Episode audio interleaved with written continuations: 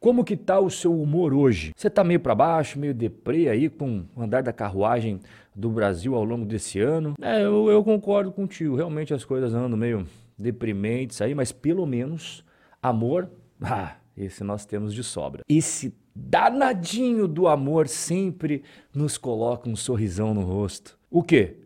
Você não está estampando um sorrisão agora? É hora de você estampar agora mesmo um sorrisão aí na tua cara, porque a Petrobras voltou a ser daquele jeitinho que nós conhecemos. Saiu ontem e hoje já estamos repercutindo a mudança que a Petrobras quer realizar para permitir indicações políticas e flexibilizar os dividendos. E logo que foi anunciado isso ontem, segunda-feira, as ações da Petrobras simplesmente, ó, em um estalo de dedos, derreteram nada mais, nada menos que 32 bilhões de reais. Isso aqui, meu caro, é uma verdadeira caricatura de como funcionam as coisas no nosso país. A Petrobras, você lembra do passado dela, né?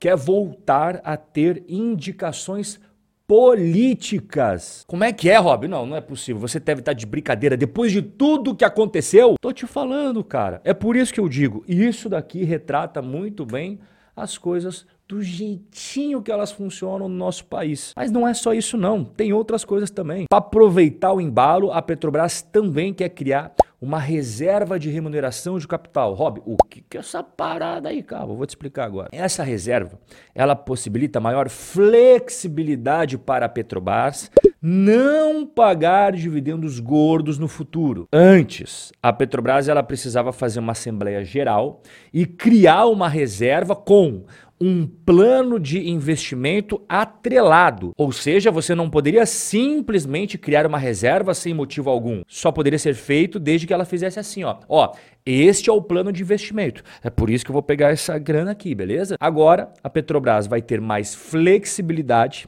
para segurar o dinheiro em caixa sem ter uma necessidade de mostrar plano de investimento nenhum. Em outras palavras, se eles não quiserem pagar os dividendos gordos que a Petro pagou em gestões de governos anteriores, ela nem precisa dar justificativa.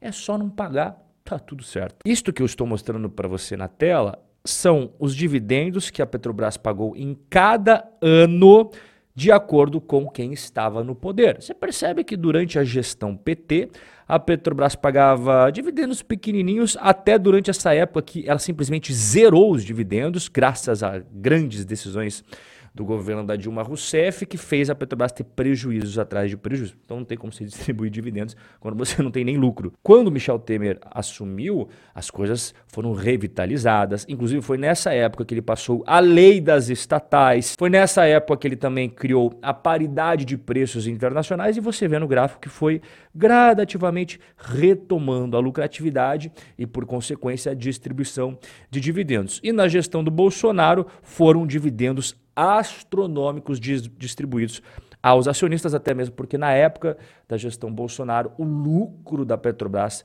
também atingiu os seus valores mais altos de sua história. Pois bem, mas isso tudo está no passado, meu caro, porque desde 2023 o amor está nos governando. E desde que eles entraram no poder, a Petrobras mudou a política de preços, abandonou a paridade de preços internacionais, os resultados já começaram a minguar, a lucratividade reduziu. E não bastasse isso, também tivemos as mudanças nas políticas de dividendos que trouxeram redução para os acionistas. Então, esses valores que você acabou de ver, pode esquecer que só vai ficar guardado na memória. Não vai voltar a acontecer, pelo menos não, enquanto esse governo estiver à frente do comando do Brasil e, por consequência, da Petrobras. Afinal de contas, a Petrobras tem como seu sócio principal o governo. Só as decisões de abandonar a política de preços internacionais, reduzir os dividendos, essa reserva que eu acabei de explicar para vocês, já juntando tudo isso daí já causa um monte de arrepios. Agora, a segunda mudança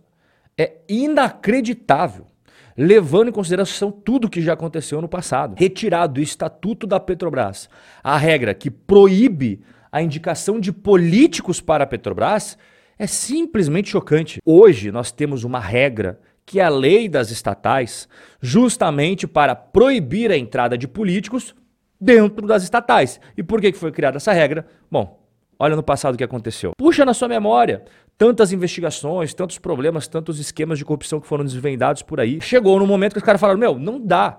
Vamos criar uma lei para impedir indicações políticas.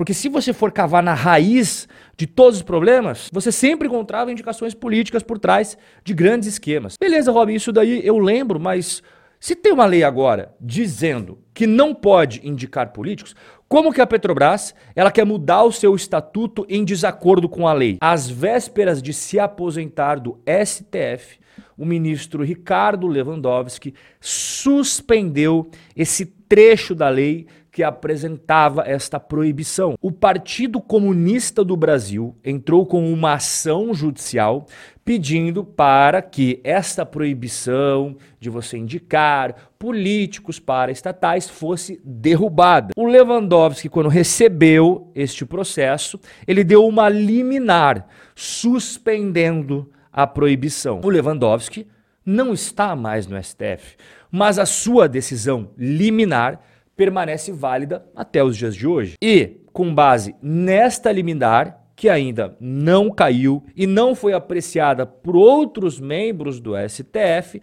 a Petrobras quer mudar o seu estatuto e possibilitar a entrada de políticos em cargos importantes na empresa. Rob, mas se isso é uma liminar, quando que o STF vai julgar o caso em definitivo? Não tem nenhuma previsão do STF julgar de uma vez por todas. Então, levando em consideração que temos uma liminar e que o STF não tem data para julgar esse caso como um todo, a Petrobras viu essa janela de oportunidade justamente para lançar nessa mudança que eu te expliquei. Então, é por esses motivos somados que, em questão de um estalo de dedos, a Petrobras desabou na Bolsa Brasileira justamente por conta desta porteira que volta a se abrir para que os políticos ingressem na administração da empresa. Para resumir tudo isso, eu trago para você um ensinamento de um homem que não está mais entre nós, mas a sua sabedoria fica e vale a pena